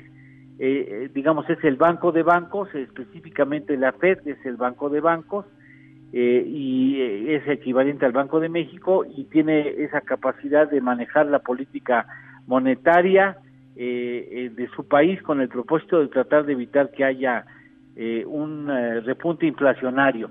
En este sentido, pues baja de manera extraordinaria. Lo último que la última vez que eso sucedió de manera extraordinaria fue en 2008. Es un primer recorte de esa naturaleza desde 2008, desde octubre del 2008 cuando se vino un problema serio que incluso eh, exigió que siete bancos centrales, el Banco Central Europeo, el de Canadá, Inglaterra, Suecia, Suiza y el de Estados Unidos determinaran acciones conjuntas. En esta ocasión se afirma que los bancos centrales de los otros seis países con los que se estuvo una conferencia esta mañana determinaron no actuar de manera unánime o de manera semejante todos, pero cada quien hará lo propio con el propósito de curarse en salud, de tratar de evitar que el coronavirus acabe afectando sus respectivas economías, genere la pérdida de empleo y eh, pueda implicar un repunte inflacionario. Esto habla de la gravedad que ellos conceden a este asunto de salud pública internacional. Eh, no, de nada sirve pensar que, somos Superman y que no nos va a afectar. Evidentemente puede tener un efecto muy negativo en nuestras economías. No, y hay que tomar medidas, hay que tomar medidas, no vaya, no se trata de entrar en pánico, pero hay que tomar medidas porque si no nos va a agarrar con los dedos en la puerta.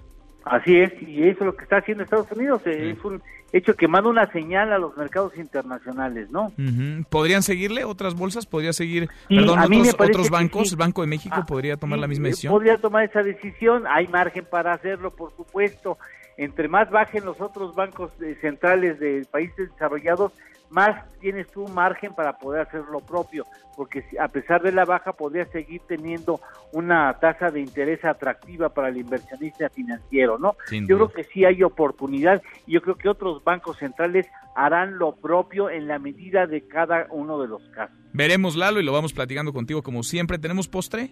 Por supuesto, ya que hablamos de tasas de interés, déjame decirte que en Suiza el, el interés de el interés de referencia es de medio punto porcentual negativo. Quiere decir que si tú dejas, si, si un banco comercial deja en el Banco Central de Suiza su dinero, en, en términos anuales se estaría perdiendo medio punto porcentual, le darían menos dinero que el que invirtió.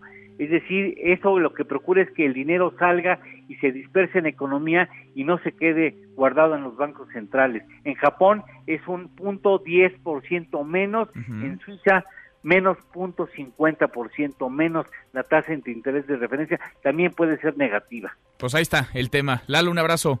Gracias Manuel, gusto en saludarte y buenas tardes a Igualmente, buenas tardes. En la cama todo lo que quieres, yo me meto contigo donde sea, no me importa la misión que me tire, quiero verte sudando como quieras. En la cama todo lo que quieres, yo me meto contigo donde sea, no me importa la misión que me tire, quiero verte sudando como quieras. El senador por Morena, Salomón Jara, está buscando prohibir o sancionar la difusión de videos, mensajes a través de la televisión, del cine, de radio, incluso la música de reggaetón, porque pues usted la está escuchando, esta es parte de la música de reggaetón, no toda, pero esta es una parte que cosifica a la mujer, que alienta quizá la violencia, vaya, no es un detonante, pero puede serlo, son letras, por decirles de alguna forma, bastante misóginas, sexistas. Le agradezco mucho al senador por Morena, Salomón Jara, que platique con nosotros esta tarde. ¿Cómo está, senador? Muy bien, Manuel, muy buenas tardes a ti y a tu público. Gracias por platicar con nosotros. A ver, ¿entendimos bien prohibir el reggaetón? No, no, no, no, no. Estoy haciendo una propuesta, una iniciativa para sancionar la difusión de mensajes que promuevan la violencia contra la mujer en radio, televisión, cine y videojuegos. ¿Esto qué representa? Pues prohibir la transmisión de letras misóginas, de reggaetón y de cualquier otro género musical.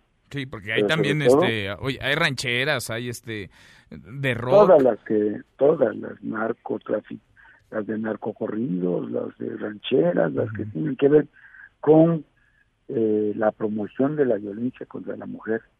o sea, no es, no es contra un género, sino más bien contra el contenido de las canciones, de las letras. Así es, así es, así es, así es. Es lo que estamos proponiendo. Ahora, ¿quién, senador, quién estaría revisando, quién estaría supervisando? ¿Qué se generaría un órgano? ¿Sería la propia Secretaría de Gobernación? ¿Cómo lo imaginas? ¿Cómo lo planteas en esta iniciativa?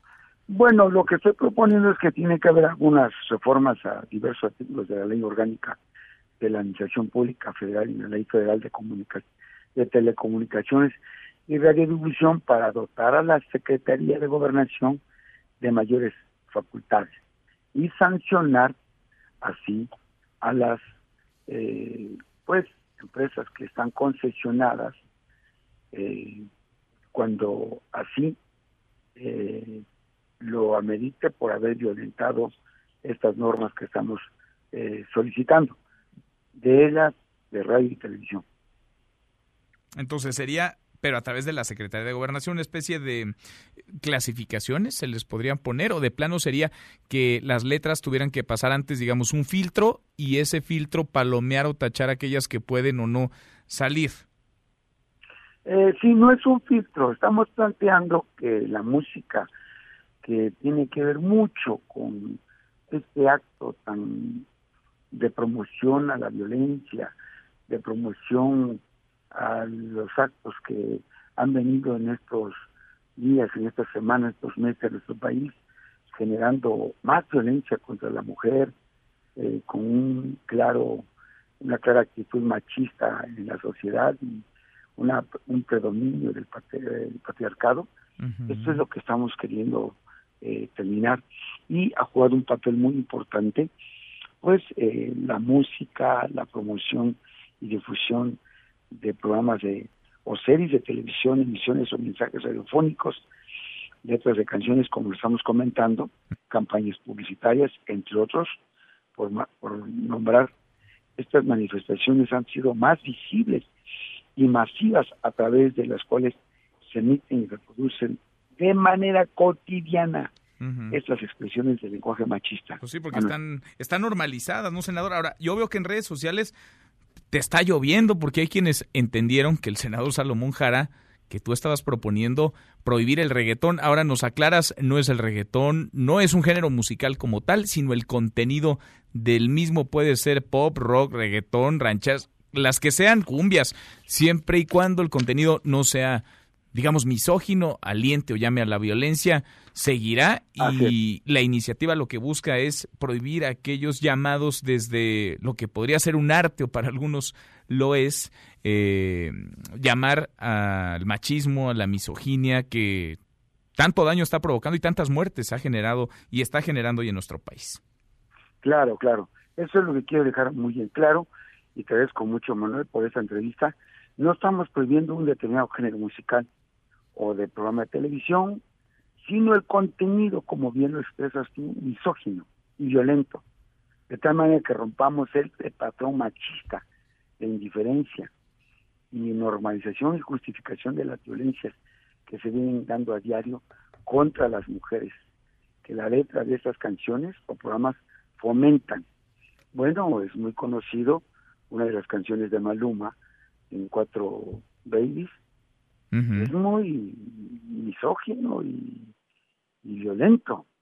Eh, guste o no nos guste, pero esa es la realidad y eso es lo que hay que parar. Pero además te quiero comentar que hay estudios, tanto en Chile como en Colombia y en otros países del mundo, que han determinado y han detectado que el reggaetón ha sido un género que ha impulsado la violencia contra las mira esta es esta es la canción que nos esta es la canción que nos eh, decías, yo la verdad no la había escuchado. A ver, vamos a escuchar un fragmentito si te parece, senador. Sí, con mucho. Hay una soltera, la otra medio psycho y si no la llamo se desespera. Primera se desespera, se encojona si se lo echo afuera. La segunda tiene la funda y me paga para que se lo hunda. La tercera me quita el estrés, vuelvo corrido, siempre echamos tres. A la cuarta de una le bajo la luna, pero ella quiere con Maluma y conmigo a la vez. Estoy enamorado de las cuatro. Bueno, pues esta es la canción y sí, creo que queda más que claro, ¿no? Para dónde, No, para claro, dónde va la letra, el contenido, si es que le No, podemos terrible, llamar así. Terrible, terrible. Digo, a los jóvenes les han eh, creado un prototipo de personajes que no existen en la realidad, donde pues eh, el machismo es muy eh, fuerte, muy arraigado. Entonces, eso es lo que hay que evitar, y sobre todo por la violencia, que es este, lo que está generando eh, hoy eh, muchos problemas en nuestro país y en el mundo. No es un problema solamente en México. Y lo más importante de esta iniciativa, Manuel, es que abre el debate sobre la normalización de todos los tipos de violencia contra las mujeres, en la música, la televisión y el cine y la radio y en los videojuegos. Pues vale la la pena, vale la pena que tengamos como país esa discusión, ese debate. Ahora se abre a propósito de esta iniciativa. Vamos platicándola en el camino, senador, y te agradezco como siempre que platiques con nosotros. Gusto saludarte. Un abrazo, Manuel. Igualmente, muchas gracias. El senador por Morena, Salomón Jara, y esta iniciativa, algunos les gusta, otros no, otros no simpatizarán, algunos otros no lo harán. No busca prohibir como tal un género, sino el contenido, las letras, lo que se dice en estas canciones. Le damos un giro a la información. Hay una epidemia de la que se habla poco en el sector salud de nuestro país y no es como tal una enfermedad, aunque parecería y genera mayores estragos que varias de ellas y costos, ni se diga. Hay una red de corrupción y un sistema de encubrimiento además en nuestro país en torno al sector salud, una red de facturas falsas que fueron encontradas por un estudio que vale la pena, un estudio imperdible de Impunidad Cero. Yo le agradezco mucho a la directora ejecutiva de Impunidad Cero, Irene Tello, que platique con nosotros esta tarde. ¿Cómo estás, Irene? Manuel, muy bien, gracias. Buenas tardes. Gracias por platicar con nosotros. ¿Qué encontraron? Y, pues, primero, ¿cómo surgió el interés y con qué se toparon cuando investigaron esta red que descubrieron y que ahora hacen pública de facturas falsas? Pues mira, esta es la segunda vez que hacemos una investigación en conjunto Impunidad Cero y Justicia Justa respecto al sector salud. La primera vez nos pusimos a analizar cómo estaban las irregularidades en el Seguro Popular y nos dimos cuenta de tal magnitud de irregularidades que creímos que era un asunto que estaba generalizado en todo el sector salud. Entonces, básicamente lo que se nos ocurrió fue agarrar la lista de empresas fantasma declaradas ya como definitivas del SAT y preguntarle a cada institución del sector salud, tanto a nivel federal como a nivel estatal, si tenían facturas con estas empresas falsas. Eh, y lo que nos dimos cuenta es que sí, había una cantidad casi de 23 mil facturas falsas con 90 instituciones del sector salud, eh, con un total de 837 empresas fantasma, que lo que daba era un desvío de 4.179 millones de pesos en un periodo del 2014 al 2019. ¿Qué cosa? Es un dineral, Irene. A ver, es un dineral. Y por supuesto que esto implica una red, porque una sola persona no puede hacer esto. Definitivamente, es un mineral. De hecho, siempre que nosotros hablamos de esta cifra, eh, para poner un ejemplo, se podrían pagar 80 mil camas de hospital o tratamiento para 41 mil pacientes de cáncer de mama durante seis meses. Eh, y desgraciadamente lo que nos dimos cuenta es que esto es solamente la punta del iceberg. Eh, nos pusieron tanta reticencia para darnos las facturas que creemos que hay una cantidad de facturas falsas eh, que no nos dieron acceso a esa información y que obviamente este desvío que estamos reportando nosotros sí nos habla de una red de corrupción en todo el país, porque de hecho solamente dos estados no nos dieron facturas falsas y, y nuevamente creemos que no nos la dieron porque no quisieron entregar la información, no porque no hubiera estos sistemas de corrupción en estos estados. Entonces sí creemos que tenemos que alertar respecto a esta epidemia en el sector salud, porque es muy grave que se desvíe el dinero eh, destinado para la salud de todos los mexicanos de esta manera. Pues sí, porque aquí es criminal, es decir, cada peso que se deja de invertir en el sector salud va en detrimento de la salud, puede causar la muerte a niñas, niños, a mujeres, a hombres, o ha causado muertes en nuestro país porque ese dinero no se aplicó para lo que debía aplicarse. Ahora, hay una red también de empresas, Irene, que funcionan o que participan de esto. Definitivamente. Y sí creemos que estas empresas obviamente actúan eh, en colusión con los eh, servidores públicos, porque sí nos dimos cuenta de 16 tipos de patrones, eh, como se desviaban los recursos con estas facturas falsas. Eh, teníamos, por ejemplo, casos en el que un gobierno de un estado tenía a su facturera falsa favorita. Eh, por ejemplo, que es el, caso del Instituto de Salud del Estado de México, que es el instituto de salud que más desvió dinero a través de este esquema, con lo que nosotros pudimos comprobar. Desviaron 1.800 millones de pesos del sector salud y solamente lo desviaron con una empresa que es Interacción Biomédica, a la cual le dieron casi la totalidad de facturas falsas o el pago de facturas falsas. Entonces ahí sí ya nos habla de que es un esquema en el que no solamente las personas que están detrás de la empresa fantasma las que ayudaron a constituirla, los prestanombres, sino los propios servidores públicos que tienen colusión con estas empresas fantasma para desviar los recursos de esta manera. Y que seguro se llenan los bolsillos. Son esquemas ya muy bien aceitados. Irene, ¿cómo hacer? Estoy platicando con Irene Tello, la directora ejecutiva de Impunidad Cero, para que esto no se quede solamente en la indignación, en una denuncia pública. ¿Se puede algo hacer? Mira, sí creemos que se pueden hacer varias cosas. De hecho, una de las primeras cosas que sale en la investigación es que al parecer en el sector salud la compra de medicamentos estaba ya muy bien regulada, porque nosotros estas facturas que encontramos no se refieren a compra de medicamentos o de utilitario médico, no sé cómo eh, denominarlo, pero lo que sí vimos que se compra es mucho, por ejemplo, eh, consultorías o remodelaciones, que es mucho más difícil comprobar que realmente aconteció este gasto.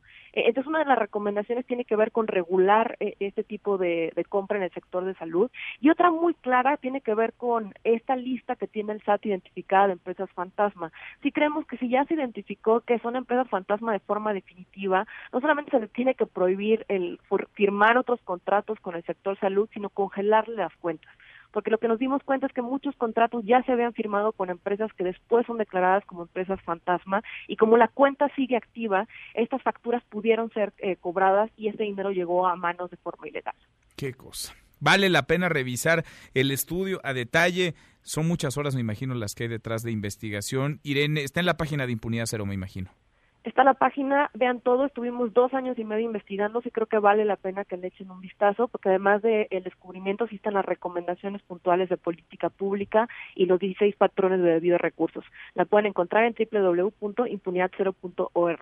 Gracias, como siempre, Irene. Muchas gracias por platicar con nosotros. Gracias, Manuel. Buena tarde. Igual para ti, muy buenas tardes. Irene Tello, la directora ejecutiva de Impunidad Cero. Vaya red esta, ¿eh? vaya red de corrupción. Hay, o tendría que haber, nombres y apellidos de los responsables que pues le entraron a esta red de facturas falsas que fueron utilizadas para desviar más de 4 mil millones de pesos del sector salud en todo el país. 4 mil millones de pesos que no llegaron a los pacientes que no se tradujeron en mejoras en clínicas, en hospitales, en infraestructura hospitalaria.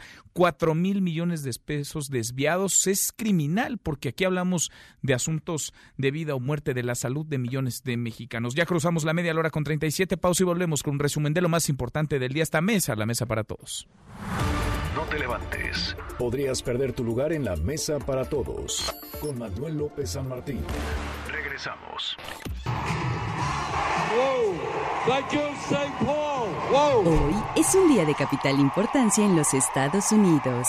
Llega el supermartes en Estados Unidos, un día clave para la carrera por la nominación presidencial demócrata, pues está en juego un tercio del total de delegados para obtener la candidatura. Seguimos, volvemos a esta mesa, la mesa para todos, cruzamos la media ya la hora con 38, vamos con un resumen de lo más importante del día. Resumen. Resumen. La venta de cachitos para la rifa del avión presidencial, donde el premio no es el avión presidencial, sino una bolsa de dinero, arrancará el lunes, lunes 9 de marzo, es el mismo día del paro nacional de mujeres, el mismo.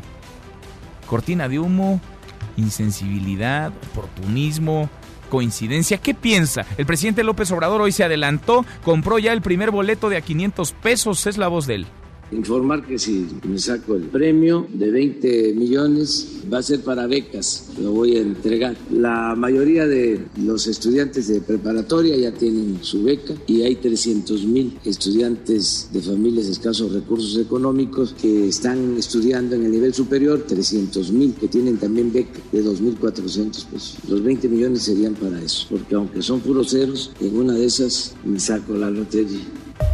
Pues sí, es que compró el, billete, el cachito que trae puros ceros. Veremos si fue simbólico, si realmente le va a entrar y participa, si es válido este boletito, este cachito de la rifa del avión, la rifa que por cierto, si no se mueve de fecha, pues se llevará a cabo el 15 de septiembre de este año. Javier May, en otro tema, Javier May se queda. El presidente López Obrador no le aceptó la renuncia al coordinador del programa Sembrando Vida. El presidente dijo que echará bajo el decreto de la secretaria del Bienestar, María Luisa Albores. Le jaló las orejas, le quitaba este decreto atribuciones de operación al programa.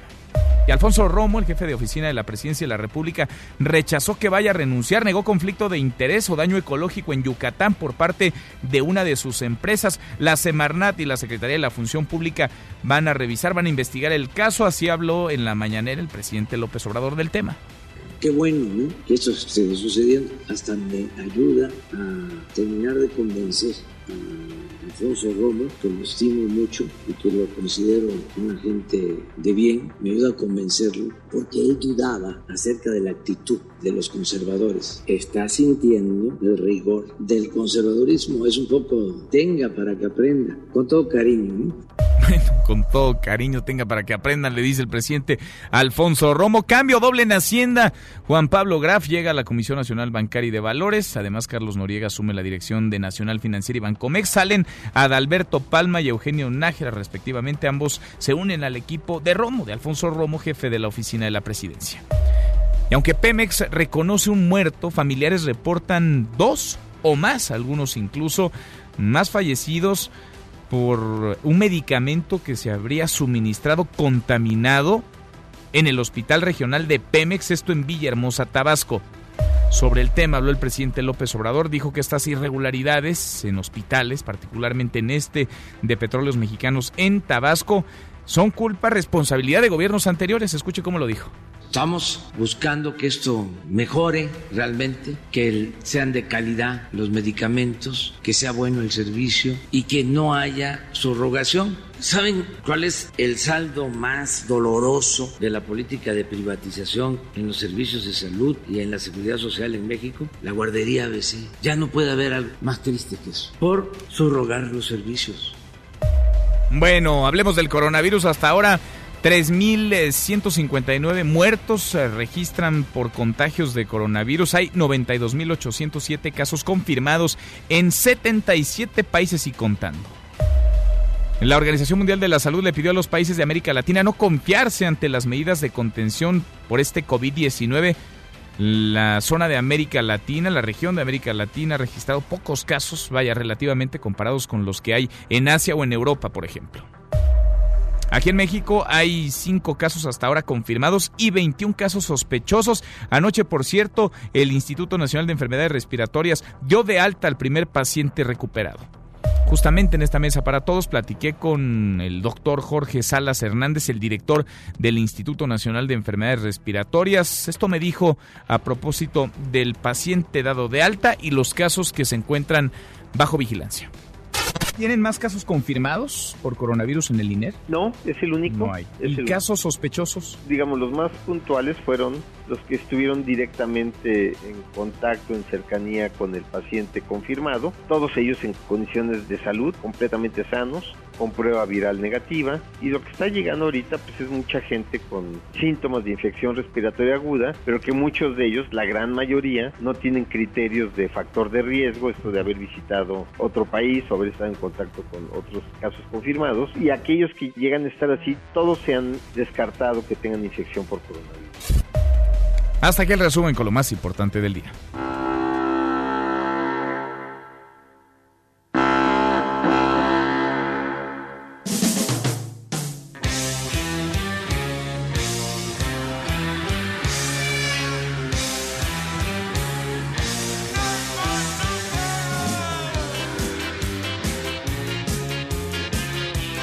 Mi querido Miyagi, segundo tiempo en esta mesa para todos.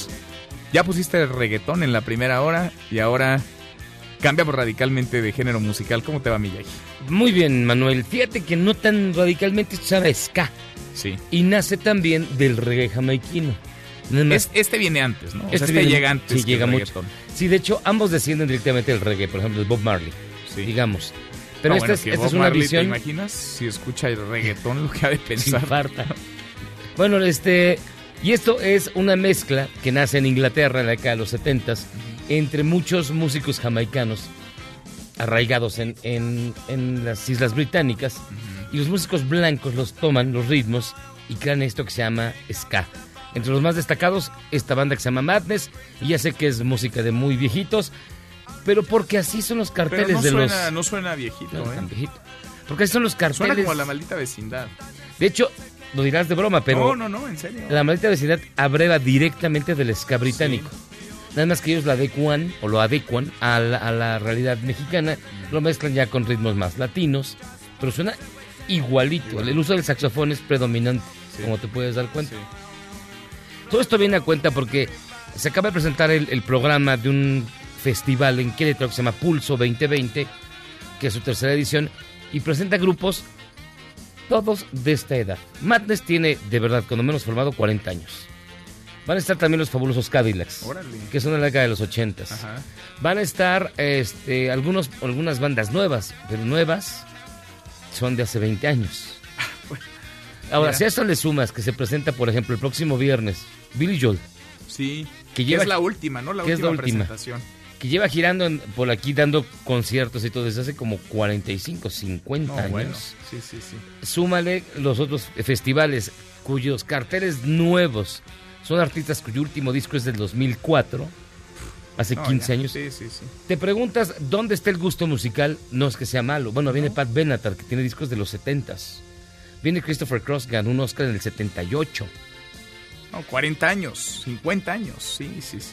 Entonces, ¿qué es lo que pega? Yo no sé si estamos viviendo, continuemos viviendo esta ola del revival de la neonostalgia, o de plano no haya propuestas, o de plano los que programan música son viejitos, o algo muy raro. O todas pasando. las anteriores. O todas las anteriores. Porque que venga Billy Joel es todo un evento. Sí. Porque es su última, Es última. última. Y es de los grandes. ¿Y sí este, será la última? Es la última, sí, ya está bastante. Porque ya hemos platicado. visto giras del adiós en donde. No, pero Joel sí está muy cateado, ¿eh? Muy sí. cateado. De hecho, se tuvo que recuperar hace un par de años de alcoholismo terrible que le azotó. Elton John fue a salvarlo, le dijo, vete, vamos a dar un concierto juntos. Se lo llevó de gira para rescatarlo del alcoholismo. Y Billy Joel ahorita ya está bien, ya está tranquilito, pero ya está cansado. Entonces, esa es la última vez que viene a México. Ha venido, si no me equivoco, tres veces. Y siempre es un gran espectáculo. Pues sí. ¿Vas a ir a verlo o no? Voy a ir a ver. Voy a llevar a mi hijo. Ah, muy bien. Mi hijo el millennial para que sepa. Porque dije, vamos a ir a ver a Billy. Dijo, Billy Eilish. No, dijo, no, Billy Eilish. Oye, ¿sí le gusta o no le gusta? Sí le gusta. ¿Sí? Muy bien. Gracias, Miyagi. Gracias a ti. José Luis Guzmán Miyagi, como todos los días en esta mesa para todos. Te escuchamos al ratito a las 7. Charros contra Gangsters. Pausa y volvemos. Hay más en esta mesa, la mesa para todos.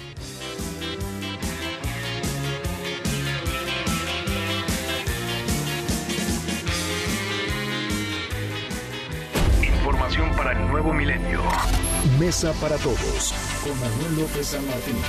Regresamos. El Censo de Población y Vivienda es en marzo. Censos del INEGI se actualizan. Se podrán responder en línea. Este año promoverán la participación de la encuesta remota a través de una página web y por teléfono. Conociendo México.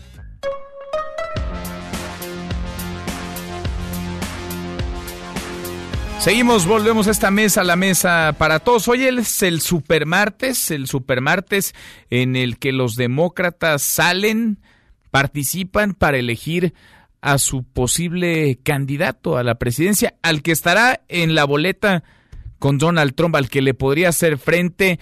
Había más candidatos, algunos se bajaron ayer incluso. Hoy es un día clave porque estarán saliendo varios estados y la balanza podría inclinarse, si no de manera definitiva, sí por lo menos fortaleciendo a uno o a uno, un par de los candidatos, de los aspirantes. Bricio Segovia, saludos hasta Washington. Bricio, ¿cómo va este supermartes demócrata? Muy buenas tardes. Muy buenas tardes, Manuel. Bueno, pues jornada importante e intensa también aquí en Estados Unidos, como bien avanzadas en la contienda electoral, porque Estados Unidos celebra este supermartes, que es básicamente el día en que más estados celebran primarias. Son 14 en total y un territorio estadounidense los que acuden a las urnas y lo hacen cuando quedan tan solo cinco aspirantes a la candidatura del Partido Demócrata. Sin embargo, todos los sondeos sitúan en el podio al ex vicepresidente Joe Biden, que representa al establishment del partido, y al socialdemócrata Bernie Sanders, que declara una revolución con sus propuestas para alcanzar una sanidad universal y una educación universitaria asequible. Hasta ahora, la gran preocupación era pues la gran división del voto que había entre el gran número de precandidatos en este partido. Sin embargo, desde el fin de semana tres aspirantes tiraron la toalla. Se trata de Pete Buttigieg, quien a sus 38 años era el precandidato más joven y el primer aspirante a la Casa Blanca en la historia del país abiertamente gay. También se retiró la senadora por Massachusetts, Amy Klobuchar, y el multimillonario Tom Steyer. Tanto Buttigieg como Klobuchar dieron su apoyo expreso a Joe Biden en lo que podría significar un trasvase del voto de sus simpatizantes. También se unió a ellos el ex precandidato Beto O'Rourke y su apoyo es clave porque fue congresista por Texas y ese es precisamente uno de los estados que tiene más peso en las primarias de cara a decidir quién se convertirá en el candidato del partido y Biden está poniendo toda la artillería Manuel en ese estado. California es el otro estado de gran peso y allí es Bernie Sanders quien parece tener ventaja. Los movimientos que hemos visto en los últimos días indican pues el poder del establishment dentro del Partido Demócrata y su clara preferencia por Biden. Las propuestas disruptoras de Sanders incomodaron ya en 2016, recordemos, a ese poderoso núcleo de la formación cuando el senador de Vermont perdió la candidatura contra Hillary Clinton. Una vez tengamos los resultados pues de este supermartes ya tendremos una idea más clara de hacia dónde va la candidatura en el Partido Demócrata, en el Republicano es que ni lo hablo porque no hay contrincante ni rival pues fuerte contra Donald Trump, pero recordemos que en el sistema electoral de Estados Unidos ganar el voto popular no significa necesariamente ganar las elecciones. Sin duda. Hablaríamos entonces después de este supermartes, dependiendo, claro, de los resultados, pero de dos, ¿no? Una contienda ya entre dos nada más, Biden y Sanders. Biden, entre Biden y Sanders saldrá el candidato demócrata. Lo veremos y lo vamos platicando. Gracias, Bricio. Un abrazo, Manuel. Otro de vuelta hasta Washington, Bricio Segovia. Ya mero nos vamos. Le cuento, le platico el resultado de nuestra encuesta hoy a propósito de la venta de cachitos para la rifa del avión presidencial, donde el premio no es el avión. Esta venta de boletos que arranca el 9 de marzo es el mismo día del paro nacional de mujeres. ¿Qué piensa? ¿Qué opina de esto? ¿Es insensibilidad política, oportunismo, cortina de humo, coincidencia? Hasta ahora el 46% de quienes se pasaron por esta pregunta, arroba MBC Noticias, insensibilidad política, 31% cortina de humo, 15% oportunismo, 8% es coincidencia. Revisamos lo último en la información. En tiempo real. Universal. La venta de cachitos para el avión presidencial inicia el día del paro de mujeres. El Heraldo de México. El PAN va en contra de predictamen sobre cannabis. Milenio. Por problemas en subsuelo y zonas arqueológicas, el tren Maya regresa a la ruta original. MBS Noticias. Temprano para evaluar impacto económico por COVID-19, dice Hacienda. Con esto cerramos, con esto llegamos al final. Gracias, muchas gracias por habernos acompañado a lo largo de estas dos horas. Soy Manuel López San Martín, se quedan con Nicolás Romay, Radio Marca Claro. Nos vemos al rato a las 8 de la noche. Noticias República MX por ADN 40. Y aquí nos encontramos en esta mesa, la mesa para todos. Mañana, como todos los días, pásela muy bien, ya casi es viernes. MBS Noticias presentó Mesa para Todos con Manuel López San Martín. Un espacio donde todos tienen un lugar. Este podcast lo escuchas en exclusiva por Himalaya. Si aún no lo haces, descarga la app para que no te pierdas ningún capítulo. Himalaya.com